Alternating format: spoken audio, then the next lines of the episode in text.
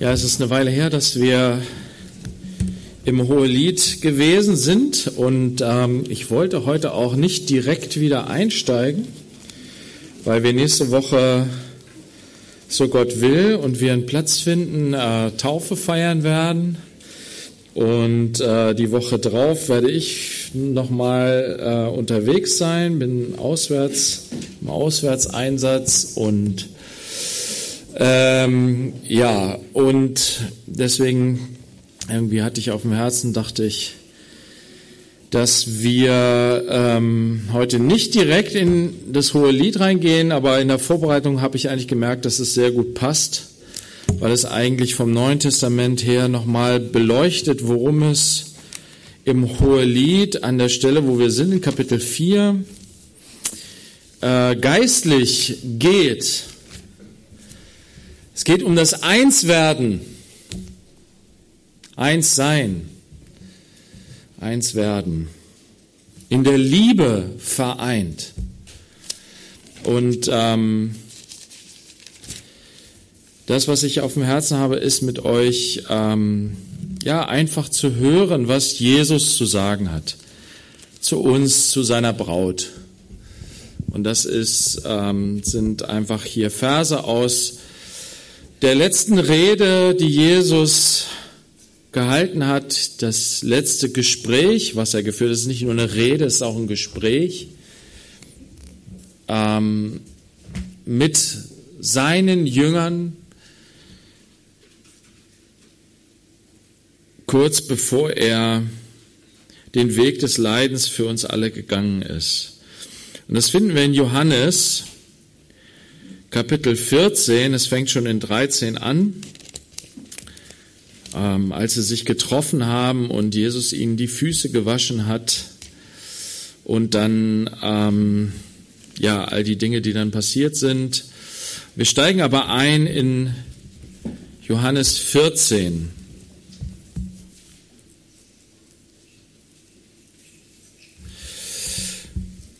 Und das, was die Jünger gerade zu der, in der Situation beschäftigt, sehr beschäftigt, intensiv beschäftigt, und Jesus sieht in die Herzen hinein und weiß, die haben eine große Last.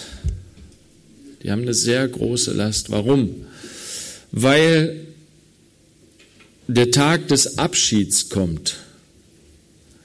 Jesus hat ihnen gesagt, ich werde gehen. Ich werde nicht bleiben.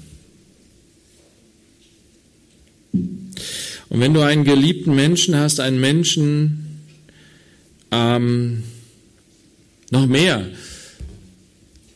du liebst ihn nicht nur, nein, dieser Mensch, der gibt dir Halt, der gibt dir Hoffnung, der gibt dir Sicherheit, der gibt dir Zuversicht,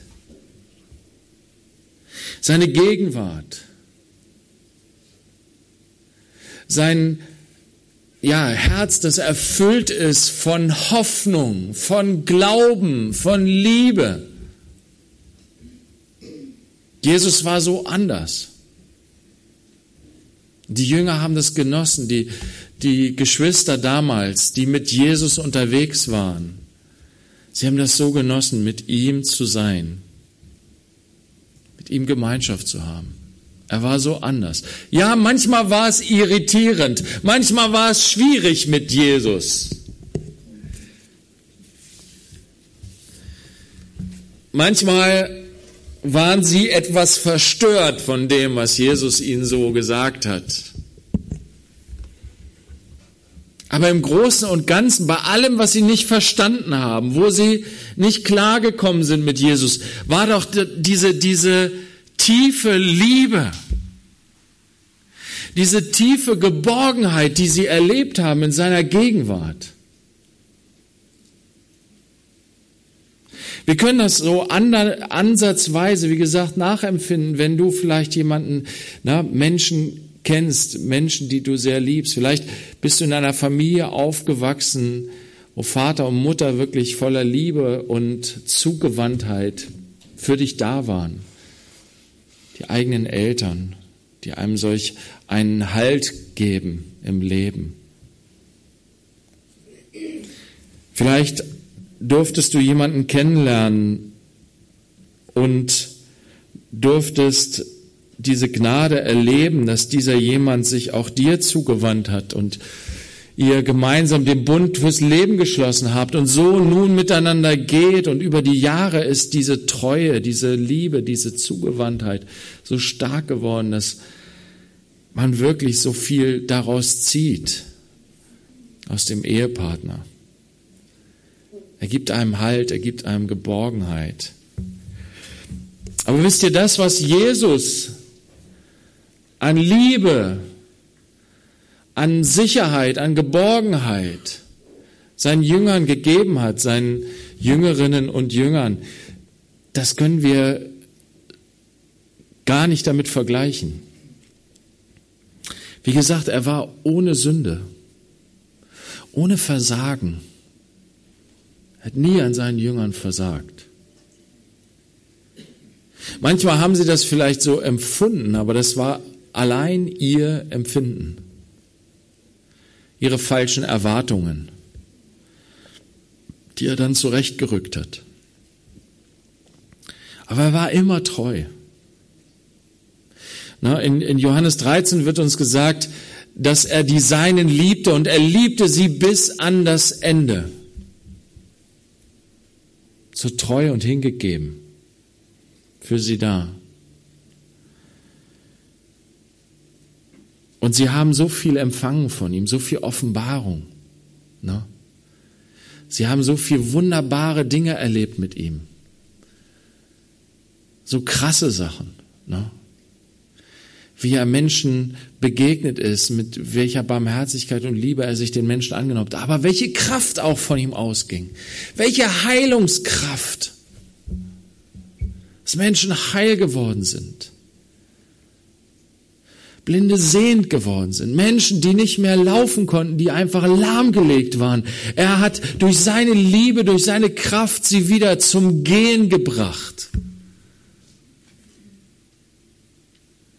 Die, die unrein waren, er hat sie gereinigt. Er hat sie wieder hineingeführt in die Gemeinschaft. Ja, die, die, die so verfinstert waren und besessen waren von der Finsternis, völlig unfrei, gefangen.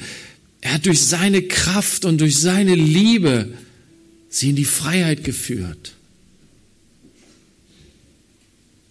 Ja, er war auch mächtig gegenüber alle Gewalten der Natur, den Sturm gestillt.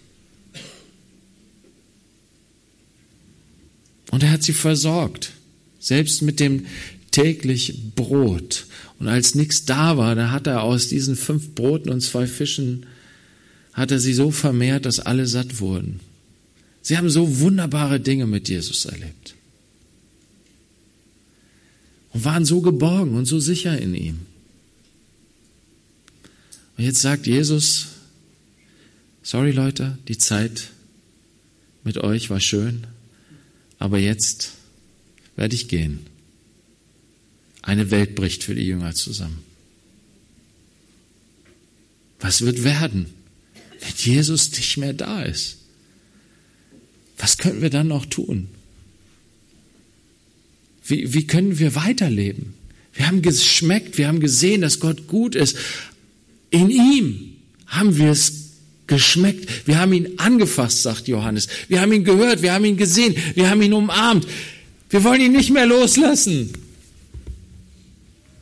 Und er sagt, ich, ich gehe. Ich muss gehen. Und deswegen redet er mit ihnen. Er sagt ihnen diese Worte, um sie zu ermutigen in einer schweren Zeit. Und ich glaube, wir sind in einer ganz schweren Zeit, Geschwister. Ich weiß, dass viele von euch gehen durch schwierige, schwere Situationen. Wir alle gehen durch schwierige Zeiten.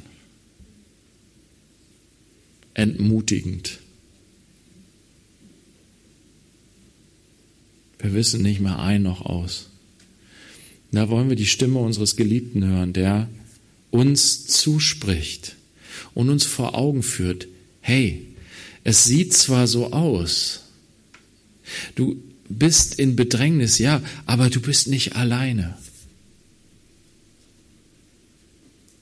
Wie heißt es in Matthäus 28 am Ende? Siehe, ich bin bei euch alle Tage bis an der Weltende. Wir wollen uns das genau anhören, was der Geliebte zu seiner Braut sagt. Damals zu den Jüngern, aber es spricht zu uns heute, zu seiner Braut heute, zu dir persönlich, in deiner Not, in deiner Angst, in deinen Sorgen. Wie soll ich klarkommen? Irgendwie ist es so dunkel und es scheint noch dunkler zu werden. Wie soll ich da bestehen können? Wie soll ich da klarkommen?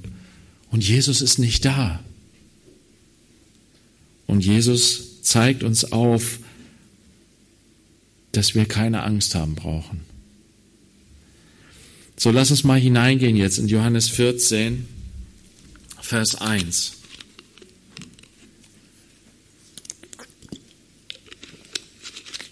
Jesus sagt zu den Jüngern, euer Herz werde nicht bestürzt oder erschüttert. Verzweifelt nicht. Habt keine Angst. Wie gesagt, im Angesicht dieser Botschaft, dass ich euch verlassen werde, habt keine Angst. Ich habe gute Neuigkeiten für euch. Ich habe gute Botschaft für euch. Ich weiß es nicht, ob dieser Satz, euer Herz werde nicht bestürzt, vielleicht auch auf das bezogen ist, was er jetzt sagen wird, weil das nämlich auch für die damalige Ohren bestürzend war.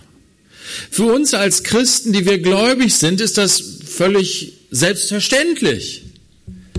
Aber für den Juden damals, für das jüdische Ohr, ist das krass, was Jesus hier sagt.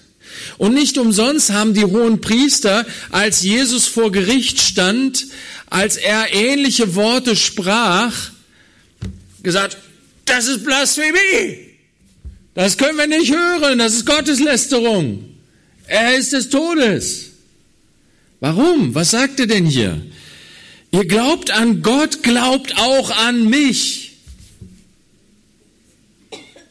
Ihr glaubt an Gott, beziehungsweise man kann auch übersetzen, glaubt an Gott als Aufforderung und glaubt an mich. Der fromme Jude sagt, nein! Unser Gott hat gesagt, du sollst keine anderen Götter haben neben mir und schon gar nicht einen Menschen. Wir vergessen das oft. Wir, wir, wir sind uns der Tragweite dieser Worte nicht bewusst. Da ist dieser Mann, der mit den Jüngern zusammensitzt und er sagt diese Worte. Erschreckt nicht.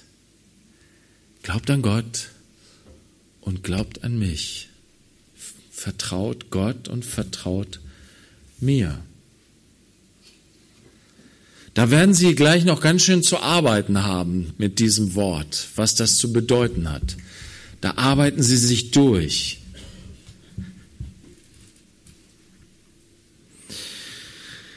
Glaubt an Gott und glaubt auch an mich.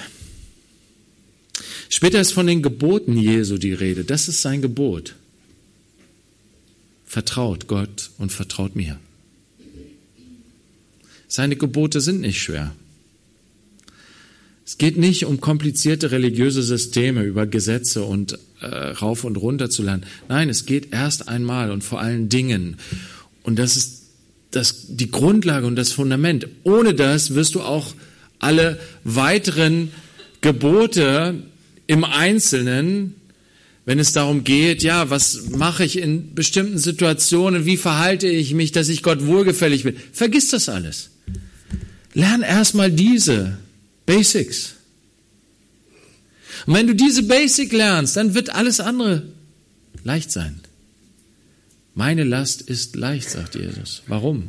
Weil wenn du in der vertrauensvollen Liebesbeziehung mit Jesus gehst und er dich was bittet, dann ist das nicht schwer, für deinen geliebten Herrn etwas zu tun. Du machst das gerne. Darum geht es. Glaubt an mich, vertraut mir, sagt Jesus.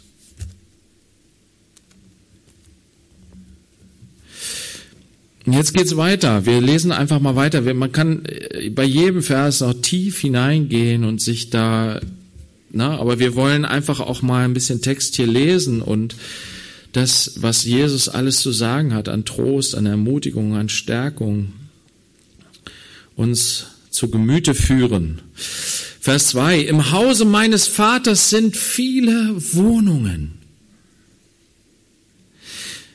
Wenn es nicht so wäre, würde ich euch gesagt haben, ich gehe hin, euch eine Stätte zu bereiten. Und wenn ich hingehe und euch eine Stätte bereite, so komme ich wieder und werde euch zu mir nehmen, damit auch ihr seid, wo ich bin. Wovon redet Jesus hier? Das Haus meines Vaters. Hatte er nicht davon gesprochen, als er im Tempel in Jerusalem war? Meint er den Tempel in Jerusalem? Das Haus meines Vaters. Ich gehe dahin, um euch eine Stätte zu bereiten. Will Jesus in den Tempel gehen und dort Wohnungen für die Jünger vorbereiten im Tempel? Nein. Er wird nicht in den Tempel gehen. Er geht in den Tod hinein. Sein Leben wird er aushauchen am Kreuz als Verbrecher hingerichtet. Ich gehe hin, euch eine Stätte zu bereiten. Er geht in den Tod hinein, aber er bleibt nicht im Grab, sondern am dritten Tag ist er auferstanden von den Toten. Und was ist dann passiert, als er auferstanden ist von den Toten? Er hat die Jünger mehrmals getroffen, über 40 Tage lang. Hat er mit ihnen geredet sich mit ihnen hingesetzt, mit ihnen sogar gegessen. Dann, 40 Tage später, ist er in den Himmel aufgenommen worden, aufgefahren in den Himmel. Wo ist er hingekommen? Ins Kühlregal? Nein. Er sitzt zurecht, er hat sich auf den Thron Gottes gesetzt. Neben Gott sitzt er. Er lebt. Er ist nicht tot. Er schläft auch nicht. Er ist wach. Er ist alle Zeit wach, während wir schlafen hier auf der Erde. Wir Lebendigen, wir sind gar nicht so lebendig. Ne? Wir müssen immer wieder, legen wir uns jeden Tag hin und pennen erstmal acht Stunden oder zehn oder zwanzig oder zwei, je nachdem, wie viel uns gegeben ist. Aber wisst ihr, da fährt unser ganzes ganzes System runter, ne? Fährt alles runter. Jesus nicht. Jesus ist wach. Wisst ihr, was er die ganze Zeit macht? Er betet für uns. Die ganze Zeit schaut er auf uns und spricht mit dem Vater über uns. Guck mal, die Sabine, ne? Siehst du, wie sie sich müht, wie sie kämpft? Ja, ich sehe es. Oh, wir wollen, äh, Vater, bitte, stärke sie. Na? Weißt du, diese, diese, diese Gedanken, das, das bewegt Jesus mit seinem Vater vom Thron aus. Sieht er jeden von uns hier, dich persönlich sieht er, und er ja, er ist mit dir befasst. Was macht er noch? Jesus sagt, in dieser Zeit bereite ich Wohnungen für jeden einzelnen von euch vor. Das heißt, wisst ihr, unser Lebensweg hat ein Ziel, ein Zuhause, wo wir hinkommen sollen.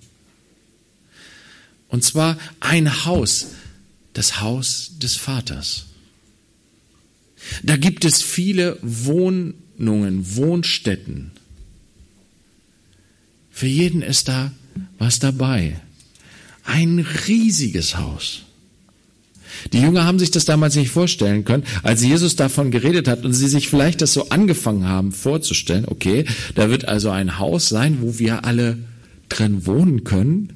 Cool, unsere tolle Lebensgemeinschaft, wir unterwegs mit Jesus, wir werden ein Haus zusammen haben. So, hast du davon schon mal geträumt mit so ein paar Geschwistern, paar Freunden, mal irgendwie so ein alten, altes Bauernhaus zu kaufen, wo du dann irgendwie einziehst, jeder hat so seinen Wohnbereich und man, man lebt zusammen und das wird toll. Meistens ist es hier auf der Erde dann ja meistens dann doch nicht so toll, wie man sich das so vorstellt vorher. Weil wir sind ja Menschen und es ist immer noch der alte Mensch in uns, der das Ganze immer vermiest und wo wir dann unsere Probleme haben, unseren Streit, unseren Ärger miteinander. Und dann müssen wir einander wieder vergeben und ah, ja, ist nicht so einfach. Das ist aber noch nicht der Himmel. Wisst ihr, dann wird das wirklich hinter uns liegen. Dieser ganze Mist in mir ist dann weggebrannt. Danke, Herr. Und ich bin dann auch wirklich mal eine Freude für andere. Und, aber dieser, er schenkt diese Perspektive, da wird es dieses Haus geben, da wird es Wohnungen für alle geben. Wir werden alle zusammen wohnen. Die Jünger, wie gesagt, haben sich vielleicht vorgestellt, ja, das wird ein großes Haus sein, ne? Für jeden von uns wird da Platz sein. Das wird schon so ein, so ein Mietshaus sein, ne? Irgendwie so mehrere Stockwerke. Aber wisst ihr, Jesus hat was ganz anderes im Sinn gehabt. Der hat gesehen, all die Menschen über die Jahre, Jahrhunderte hinweg, die an ihn glauben werden und für die er diese Wohnung vorbereitet. Jeder Einzelne ist wichtig, der noch kommen wird. Er spricht dann später in Kapitel 17 in seinem Gebet davon, von denen, die durch das Wort der Jünger zum Glauben kommen werden. Er sieht sie schon, die ganzen Nationen. Die Jünger haben ja auch nur über Israel nachgedacht. Ne? Also er sieht die ganzen Nationen. Also die Menschen aus allen Völkern, aus allen Sprachen. Wie es dann später Johannes sieht in seiner Vision vom Himmel. Alle sind sie dabei. Alle sind sie dabei. Und werden ihm die Ehre geben.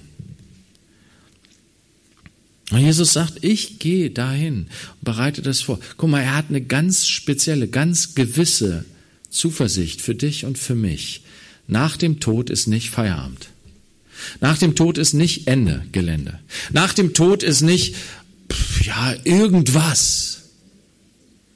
Vielleicht irgendwas Schönes. Ich weiß nicht was, aber irgendwas Schönes wird kommen. Nach dem Tod, ähm, ja, keine Ahnung. Wisst ihr, wir, wir selbst unter Christen wird das gerne gesagt, aber wir können gar nicht so viel darüber sagen, was nach dem Tod kommt. Warum? Weil wir das Wort nicht mehr ernst nehmen, was Jesus gesagt hat. Weil wir einfach darüber hinweggehen, weil wir es nicht hören, weil wir uns damit nicht befassen, weil wir es nicht glauben. Und Jesus sagt, glaubt an mich. Vertraut mir. Auch in den Dingen, die er sagt über das ewige Leben. Da gibt's ein Haus mit vielen Wohnungen. Freust du dich drauf? Im Haus des Vaters ist eine Wohnung. Er bereitet eine Wohnung für dich vor. Du wirst da einziehen eines Tages. Und du wirst keine Probleme mehr mit deinem Vermieter haben. Weil du wirst gar keine Miete zahlen müssen. Wird auch keine Probleme mit Energiepreisen geben und so weiter und so weiter. Ne? Also vergiss das alles. Es ist eine wunderbare Zukunft, die Gott für uns vorbereitet hat. Und Jesus sagt es seinen Jüngern. Im Hause meines Vaters sind viele Wohnungen. Wenn es nicht so wäre, würde ich euch gesagt haben, ich gehe hin, euch eine Stätte zu bereiten. Also wenn ich jetzt weggehe, ist das nicht das Ende, sondern ich tue, ich gehe, um etwas für euch zu tun. Und wenn ich hingehe, euch eine Stätte bereite, und ist das nicht wunderbar, so komme ich wieder und werde euch zu mir nehmen, damit auch ihr seid, wo ich bin. Guck mal, ich, ich komme wieder und ich hole euch ab.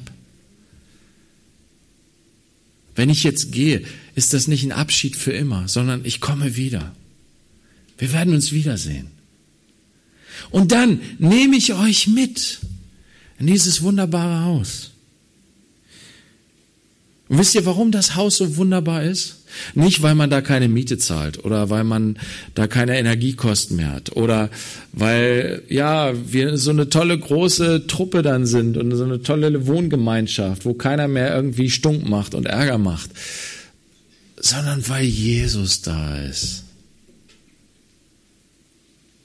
So wie die Jünger das geliebt haben, mit Jesus unterwegs zu sein, seine Liebe, seine Weisheit, seine Geborgenheit, die, Geborgenheit, die er ausgestrahlt hat, all das Gute, wisst ihr, das in Ewigkeit genießen zu dürfen, in Ewigkeit zusammen sein zu können.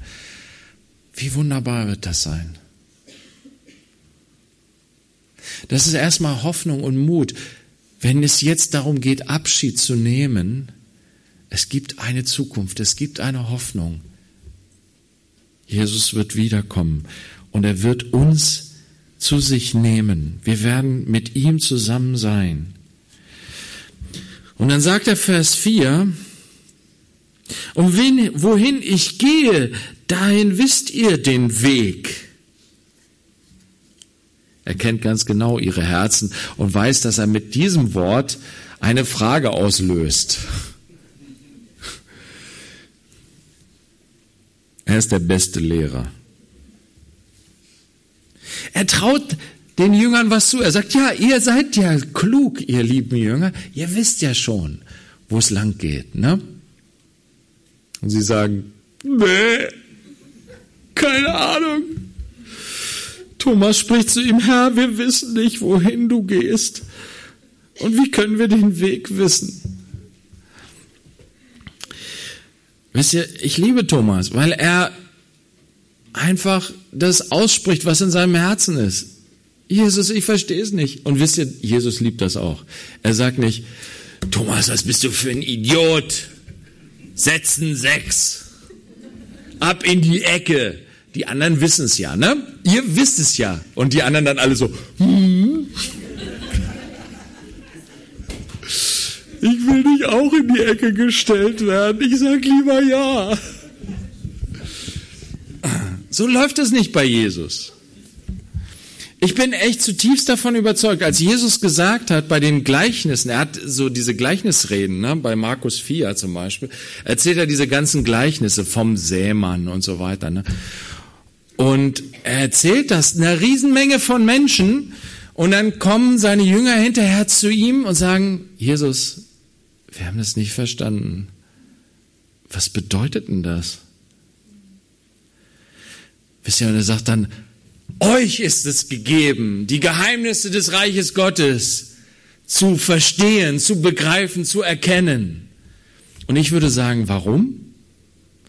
Weil sie den Mut haben zur Demut. Zu sagen, Jesus, ich habe es nicht verstanden. Bitte erklär es mir mal. Die Stolzen, die dann kopfnickend von der Predigt weggegangen sind und sagen, Jesus hat ja ein tolles Gleichnis erzählt. Ne? Ja, das war toll. Das mit dem Seemann. Hm, genau, man muss echt darauf achten, wo man seine Saat hinschmeißt. Jesus hat am Ende gesagt, wer ein Ohr hat zu hören, der höre. Aber bei ihnen ist es genau so, wie er beschrieben hat. Es ist ein festgetretener Weg, fest und stolz das Herz. Da ist keine Möglichkeit, dass etwas von Gottes Liebe, von Gottes Weisheit in ihr Herz hineinkommt. Aber die Jünger, sie sind zumindest so weit zerbrochen, dass sie erkennen, ich check das nicht. Und dass sie die Demut und die Aufrichtigkeit haben, zu sagen, Herr, bitte erklär es uns nochmal. Wir haben es nicht gecheckt. Deswegen liebe ich Thomas hier. Er sagt, Herr, wir wissen nicht, wohin du gehst. Wir können wir den Weg wissen. Jesus spricht zu ihnen, ich bin der Weg und die Wahrheit und das Leben. Ich bin der Weg. Nicht ich zeige euch den Weg, sondern ich bin der Weg. Niemand kommt zum Vater als nur durch mich. Durch Jesus kommen wir zum Vater. Er ist der Weg. Er ist die Wahrheit. Was ist wahr? Heute in dieser Zeit sind wir so damit befasst und so mit beschäftigt. Was ist denn eigentlich wahr? Sagt, ich bin die Wahrheit. Und ich bin das Leben. Selbst wenn jemand stirbt,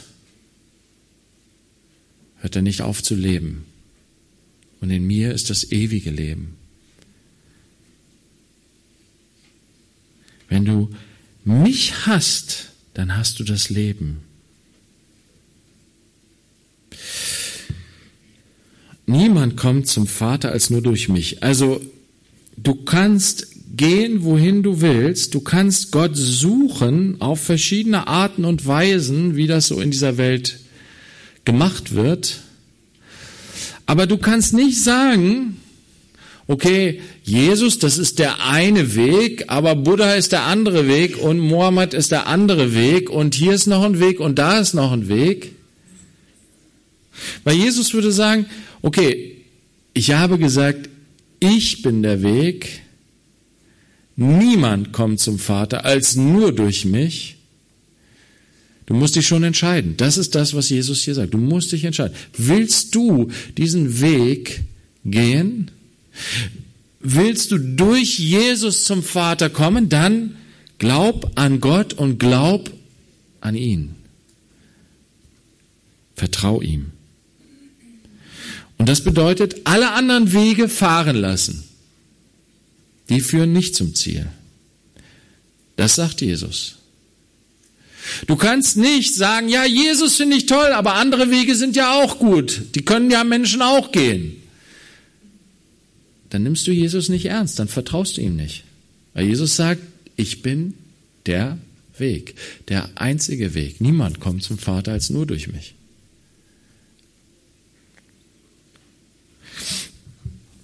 Aber durch ihn kommst du zum Vater.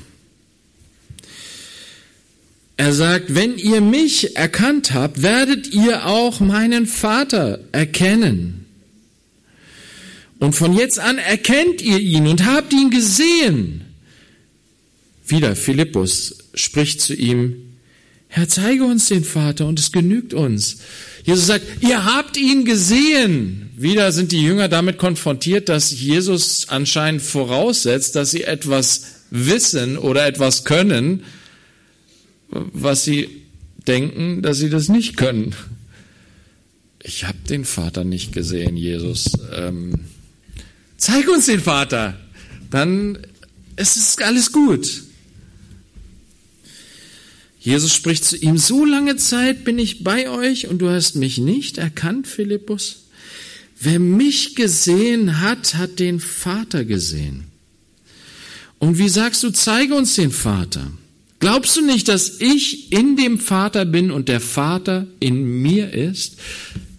Und da fängt an, dieser, dieser, dieser Anfang Sinn zu machen, wenn Jesus sagt, glaubt an Gott und glaubt an mich. Wie kann das zusammenpassen mit dem Wort, ich bin der Herr dein Gott, ich habe dich aus Ägypten herausgeführt, du sollst keine anderen Götter haben neben mir. Wenn Jesus sagt, glaubt an Gott und glaubt an mich, verkündet er da nicht zwei Götter? Nein, tut er nicht. Weil er sagt, ich bin im Vater und der Vater ist in mir. Ich bin im Vater und der Vater ist in mir. Das ist schwer zu verstehen. Da geht's dann hin zu dem, was wir die Dreieinigkeit nennen. Hier erstmal nur Vater und Sohn. Und das ist eigentlich heute der Sonntag. Nach Pfingsten ist der, der Sonntag in den Kirchen wird gerne als oder wird allgemein als der Sonntag Trinitatis, Dreieinigkeitssonntag gefeiert. Hm. Wisst ihr, aber es geht in dieser ganzen Sache mit der Dreieinigkeit nicht um irgendeine spitzfindige theologische Lehre sondern es geht um das Geheimnis was Paulus sagt. Paulus sagt in 2. Korinther, er sagt, Gott war in Christus und versöhnte die Welt mit sich selber. Der Christus ist nicht einfach nur ein besonderer Mensch, den Gott auserwählt hat, um jetzt seine Herrschaft aufzurichten in dieser Welt, sondern er selbst ist in ihm. Und Jesus sagt, nicht nur das, sondern ich bin in ihm. Er ist in mir, ich bin in ihm. Diese tiefe Einheit, das Einssein. Guck mal, und wenn, wenn Gott sagt, in 5. Mose 6 sagt er, das Glaubensbekenntnis Israels, höre Israel, der Herr ist unser Gott, er ist ein Gott. Betont dieses Wort, ein Gott. Dieser Glaube an den einen Gott, es gibt keine anderen Götter neben ihm, wird darin besonders ausgedrückt, in diesem Glaubensbekenntnis. Der, der Herr, unser Gott, ist ein Gott. Aber dieses Wort eins, so wie es betont da steht, steht auch in 1. Mose 2 an einer Stelle, wo es auch um das Eins, um eins geht, nämlich das zwei eins werden. Und die zwei werden ein Fleisch sein, sagt Gott, als er den Menschen schafft. Nämlich als sein Ebenbild, männlich und weiblich. Zwei Menschen, die ein, in der Liebe eins werden. Das ist das Bild, das Ebenbild Gottes.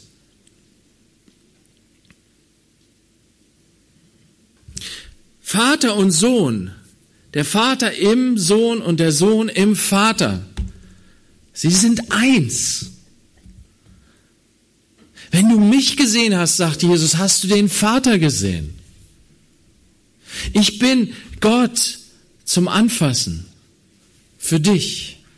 Für dich da. Ich gebe mich für dich hin.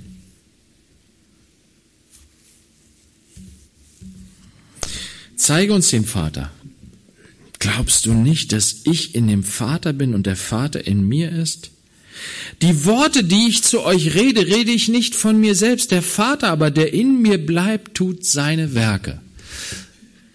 All das, was ich rede, das rede ich nicht einfach als ein Mensch, der jetzt seine Philosophie kundtut, sondern es sind die Worte Gottes, die durch mich gesprochen werden. Ich tue nicht meinen eigenen Willen. Ich rede nicht meine eigenen Worte, sondern die Worte Gottes rede ich mit zu euch. Das ist Offenbarung. Gott offenbart sich im Fleisch. Er kommt zu uns so, dass wir ihn verstehen, dass wir ihn anfassen können, dass wir ihn lieben können. Wie wir einen unsichtbaren Gott sonst nicht lieben könnten.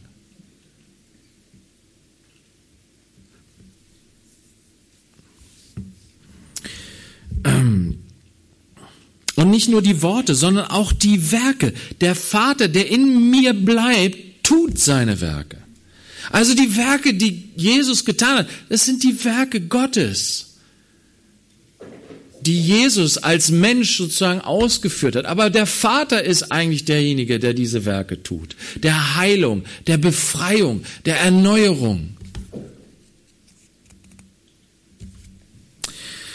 Glaubt mir, dass ich in dem Vater bin und der Vater in mir ist. Wenn aber nicht, so glaubt um der Werke selbst willen. Wenn du, wenn dir das zu hoch ist, wenn du da nicht rankommst, wenn du das nicht begreifen kannst, dass Gott in Christus, in Jesus, in diesem Menschen drin ist und dieser Mensch in Gott ist, dass sie eine Einheit bilden. Wenn du das nicht glauben kannst, dann, dann schau dir die Werke an und vertraue Jesus darum, weil du siehst, dass diese Werke, die er tut, aus Gott gewirkt sind, durch Gott gewirkt sind, dass Gott in ihm am Wirken ist, dass Gott durch ihn wirkt, dass Gott in ihm ist. Ein Glaub um der Werke willen. Wahrlich, wahrlich, ich sage euch, wer an mich glaubt, der wird auch die Werke tun, die ich tue. Und wird größere als diese tun, weil ich zum Vater gehe. Oha, was ist das für ein Wort? Das ist ja krass. Wer an mich glaubt, der wird auch die Werke tun, die ich tue. Du musst nur die Apostelgeschichte lesen, dann siehst du, dass es so eingetreten ist. Na? Petrus und Johannes, sie nehmen einen blind, einen, einen, einen Lahmen, der da seit zig Jahren sitzt, und heben ihn auf. Aber interessant ist, was, was äh, ähm, Petrus da sagt. Wir können dir nicht helfen mit unserem Geld, aber im Namen Jesu Christi von Nazareth, steh auf und geh. An einer anderen Stelle ist Petrus zu einem Lahmen gekommen und ähm, der hieß Aeneas und hat zu ihm einfach gesagt, Aeneas, Jesus Christus heilt dich. Steh auf und mach dein Bett. Und er ist aufgestanden und hat sein Bett gemacht. Und als die hohen Priester, die ähm, Petrus und Johannes befragt haben wegen des Wunders, was er getan hat, weil da so viel Aufsehen erregt wurde im Tempel, haben sie gesagt, also wir haben das nicht durch eigene Kraft gemacht. Wir haben das, das ist nicht unser Ding, sondern Jesus hat das getan. Jesus hat ihn geheilt. So sagt Jesus hier, nicht ich habe die Leute geheilt, Gott hat sie geheilt, mein Vater im Himmel hat sie geheilt.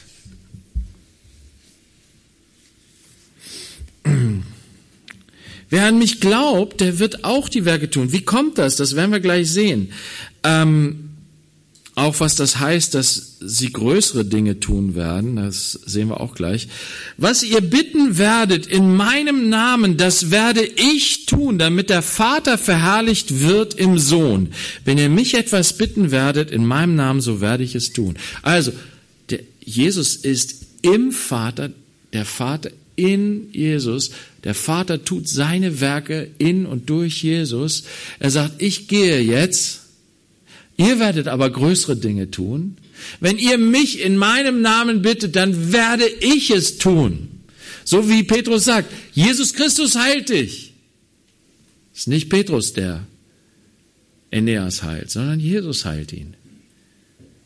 Aber durch Petrus, in Petrus. Wie soll das geschehen? Jetzt wird es uns gesagt. Wenn ihr mich liebt, so werdet ihr meine Gebote halten und ich werde den Vater bitten und er wird euch einen anderen Beistand geben, dass er bei euch ist in Ewigkeit, den Geist der Wahrheit, den die Welt nicht empfangen kann, weil sie ihn nicht sieht noch ihn erkennt. Ihr erkennt ihn, denn er bleibt bei euch und wird in euch sein. Der Vater in mir und ich im Vater. Jetzt sagt er, der Geist der Wahrheit. Er wird kommen und in euch sein. So wie der Vater in mir ist, so wird der Geist der Wahrheit in euch sein. Was ist aber der Geist der Wahrheit? Lass uns einmal schnell springen zu Römer 8.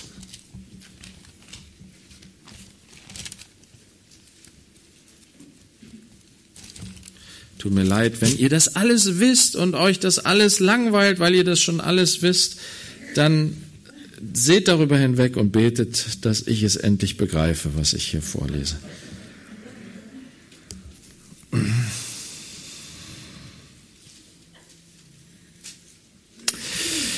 Ähm, Vers äh, Römer 8, Vers, ähm, Vers 6. Die Gesinnung des Fleisches ist tot.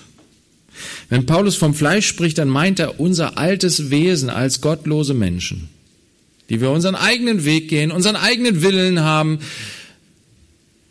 den Gott egal ist,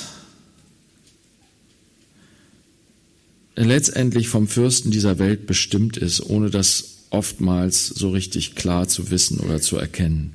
Die aber, die im Fleisch sind, ähm, Moment, der, die Gesinnung des Fleisches ist Tod, die Gesinnung des Geistes aber Leben und Frieden, weil die Gesinnung des Fleisches Feindschaft gegen Gott ist.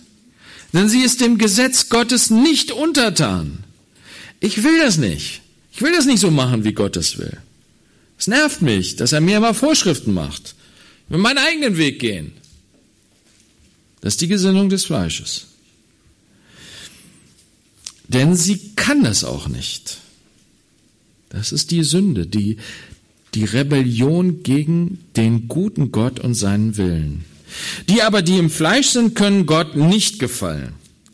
Ihr aber seid nicht im Fleisch, sondern im Geist, wenn wirklich Gottes Geist in euch wohnt.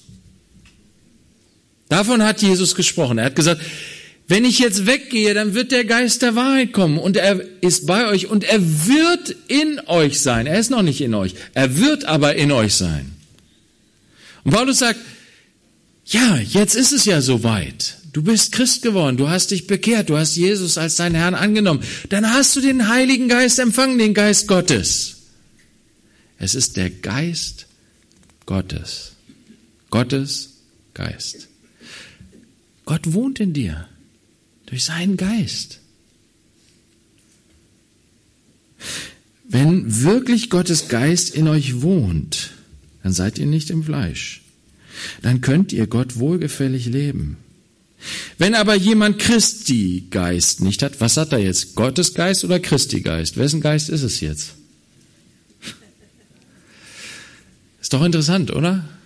Er sagt, der Vater ist in mir und ich bin im Vater.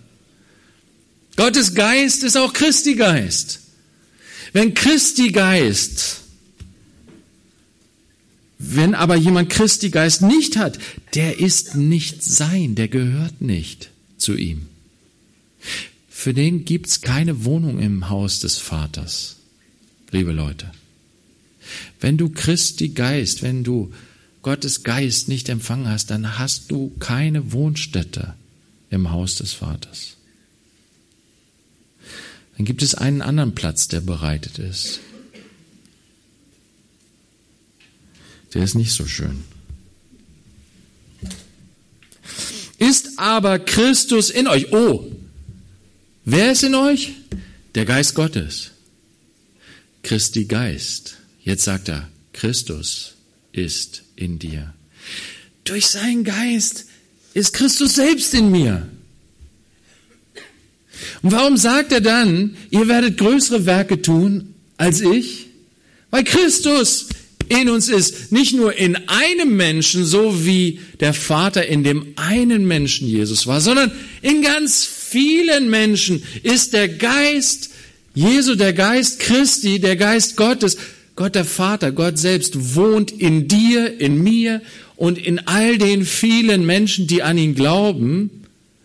Und deswegen ist es ein viel größeres Werk, was Gott durch die Gemeinde in dieser Welt tut.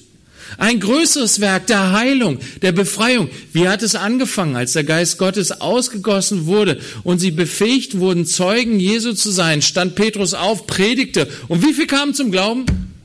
3000. An einem Tag. Hat Jesus das jemals gehabt? 5000 haben zu essen gekriegt. Ja, okay. Aber hinterher in der Synagoge von Kapernaum hat er denen gesagt, ihr glaubt gar nicht an mich. Und die sind alle abgehauen. Die haben zwar gegessen, aber an Christus geglaubt haben sie nicht. Aber durch die Kraft des Heiligen Geistes in der Gemeinde und durch die Gemeinde sind 3000 Menschen zum ewigen Leben gekommen. Größere Werke als Christus, aber nicht in Konkurrenz zu Christus, sondern Christus hat es gewirkt in und durch sie. Wir dürfen das Wort nicht falsch verstehen. Es geht nicht darum, dass wir taffere, bessere, coolere Typen sind als Jesus. Nie und nimmer. Das Wort, was Jesus gesagt hat, ist wahr. Ohne mich könnt ihr nichts tun. Aber wenn Christus in dir lebt und du seinen Geist hast, dann kannst du Werke tun, die den Werken gleichen, die Jesus getan hat. Werke der Heilung, der Befreiung, der Ermutigung, der Auferbauung, der Stärkung seines Reiches, seiner Gemeinde. Du kannst ihn verherrlichen durch, durch deinen Leib. Dein Leib ist der Tempel des Heiligen Geistes, der Tempel, in der, den Christus wohnt und regiert und herrscht. eins. Und deswegen sagt Jesus, redet Jesus davon, ähm, der Vater in mir, ich in dem Vater.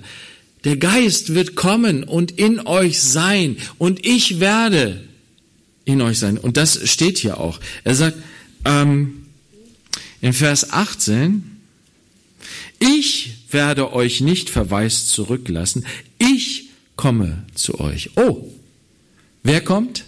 Der Geist der Wahrheit kommt. Ein anderer Tröster, dieses andere, dieser andere Beistand heißt, es ist jemand anders von derselben Qualität.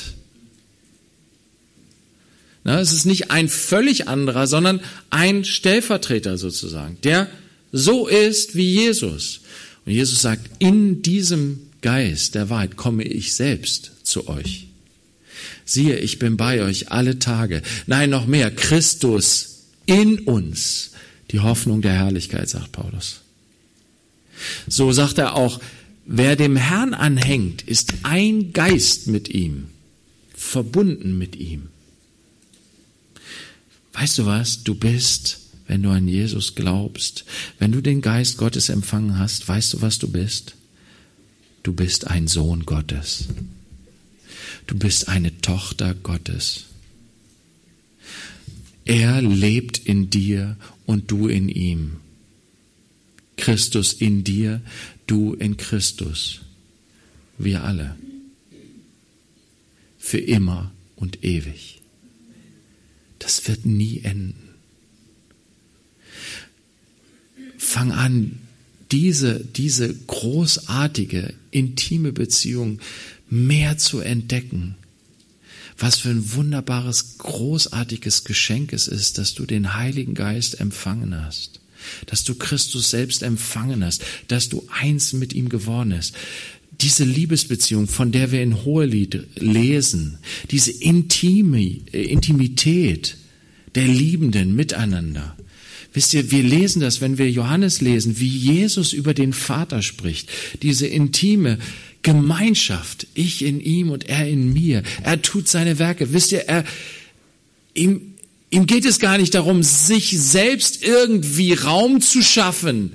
Ich muss mich selbst entfalten. Vater, lass mich jetzt mal in Ruhe, geh mal weg. Ich will mich selbst entfalten. Das entspricht überhaupt nicht dem Geist Christi, dem, dem Wesen Christi. Er sagt, ich liebe den Vater. Der ist mein Ein und alles. Ich möchte gerne, dass er mein Leben gebraucht zu seiner Verherrlichung.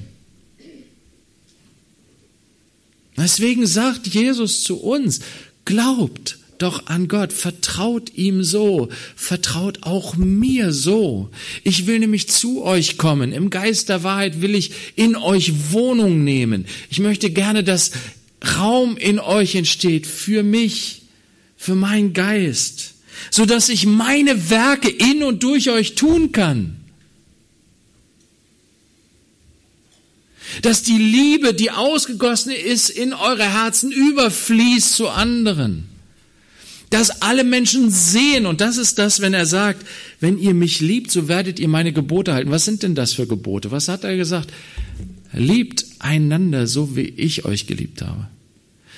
Wascht einander die Füße, so wie ich es für euch getan habe. Glaubt an Gott und glaubt an mich. Das ist alles. Und wenn ihr mich liebt, dann haltet ihr diese Gebote, dann richtet ihr euer Leben aus auf diese wenigen Dinge, dann ist euch das am Herzen, die Liebe, die Liebe, die Gott zu mir hat und die ich dann weitergeben darf.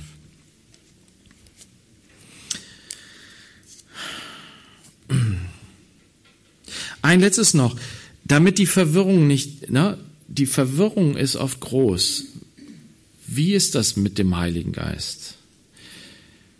Wir lesen in Johannes 20, könnt ihr selber mal zu Hause nachlesen. Johannes 20 könnt ihr lesen. Am Tag der Auferstehung, dass die Jünger am Tag der Auferstehung, am Abend, als Jesus hineingekommen ist in dieses Haus, wo sie die Türen verschlossen hatten, er kam mit seinem Auferstehungsleib da hinein. Türen haben ihn nicht gehindert. Und er kam dort und dann hauchte er sie an und sagt, empfangt den Heiligen Geist. Da haben sie diesen Geist der Wahrheit empfangen, Christus in uns. Der auferstandene Jesus hat den Heiligen Geist in ihr Leben hinein, so dass sie lebendig geworden sind für die Ewigkeit. Sie haben diese Hochzeit im Geist schon erlebt. Dieses Einswerden mit Gott. Pfingsten 50 Tage später, als der Geist ausgegossen wurde über die Gemeinde, das war nicht erst der Punkt, wo sie geistlich zum Leben gekommen sind, wo sie den Heiligen Geist, den hatten sie schon vorher empfangen. Das war aber die Stärkung und Ausrüstung dafür, dass sie Zeugen für Jesus sein sollten in dieser Welt. Dass die Kraft des Heiligen Geistes in solcher Stärke und ähm, Vollmacht über sie gekommen ist, so dass sie reden konnten von Jesus, dass sie Mut hatten, dass Gott auch übernatürliche Dinge durch sie getan haben. Das ist sozusagen etwas anderes. Das sind zwei verschiedene Dinge. Wir wollen uns jetzt noch Zeit nehmen. Ich möchte hier jetzt schließen. Ähm, beziehungsweise bevor ich schließe, ich lese hier noch zu Ende diese zwei Verse noch. Ich werde euch nicht verweist zurücklassen, steht in Vers 18. Ich komme zu euch. Noch eine kleine Weile und die Welt sieht mich nicht mehr. Ihr aber seht mich. Guck mal, was bewirkt der Heilige Geist in mir? Er bewirkt, dass ich Jesus vor Augen habe, obwohl er nicht mehr sichtbar hier ist. Wenn zwei oder drei in meinem Namen zusammen sind, dann bin ich mitten unter ihnen und wir sehen ihn, wir erleben ihn. Wir haben Augen, geistlich geöffnete Augen dafür. Wir schauen den Herrn mit aufgedecktem Angesicht an und werden so verwandelt in dasselbe Bild. Das geschieht durch den Heiligen Geist. Jetzt, in dieser Zeit. Weil ich lebe, werdet auch ihr leben. An jenem Tag werdet ihr erkennen, dass ich in meinem Vater bin und ihr in mir und ich in euch. So soll es sein. Wir in ihm, er in uns, er im Vater, wir im Vater durch ihn und der Vater in uns durch ihn. Und alles gewirkt durch den Heiligen Geist.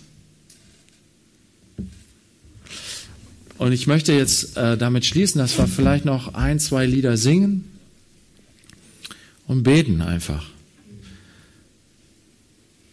Wenn du Jesus noch, wenn du den Geist Christi nicht in dir hast, wenn du Jesus nicht in dir hast, woran kannst du das erkennen? Paulus sagt Römer 8, der Geist bezeugt zusammen mit unserem Geist, dass wir Kinder Gottes sind. Das ist ganz schlicht und einfach. Du musst kein großes, äh, keine große Prüfung über dir ergehen lassen. Du musst dich nicht tief in deinem Innersten erforschen oder so. Du musst einfach dir klar werden, Gibt es dieses Zeugnis in mir, dass ich Gottes Kind bin, dass Gott mein Vater ist? Ist da etwas von dieser Liebe zu Gott, zu Jesus in mir? Liebe ich Jesus, den, der für meine Sünden gestorben ist und der auferstanden ist? Glaube ich ihm, vertraue ich ihm? Wenn da etwas ist, wenn, wenn du das in dir hast, du bist ein Sohn, du bist eine Tochter Gottes bei allen Zweifeln, bei allen Ängsten, bei allen Sorgen, die du hast. Du darfst sie ablegen bei ihm. Du darfst ihn loben und preisen über dieses wunderbare Geschenk, dass er gesagt hat, ich bin in dir und du bist in mir in Ewigkeit. Für immer. In diesem Leben und auch danach. Und wenn du es aber noch nicht hast, Du darfst es empfangen. Wenn du Jesus heute als deinen Herrn annimmst, wenn du sagst, ja, Herr, ich höre das alles, ich verstehe das nicht richtig, aber du bist so besonders, du bist so wertvoll, du bist so wichtig. Ich möchte gerne, dass du in mein Leben kommst, dass du mein Herr wirst. Ich möchte gerne gereinigt werden von all meiner Sünde und möchte eins werden mit dir. Denn nur durch ein gereinigtes, in ein gereinigtes Herz kann der Heilige Geist einziehen. Und wenn du in Pfingsten brauchst, erneuerte Kraft aus der Höhe, dann hat Jesus auch gesagt, bete. Und er will dir das schenken.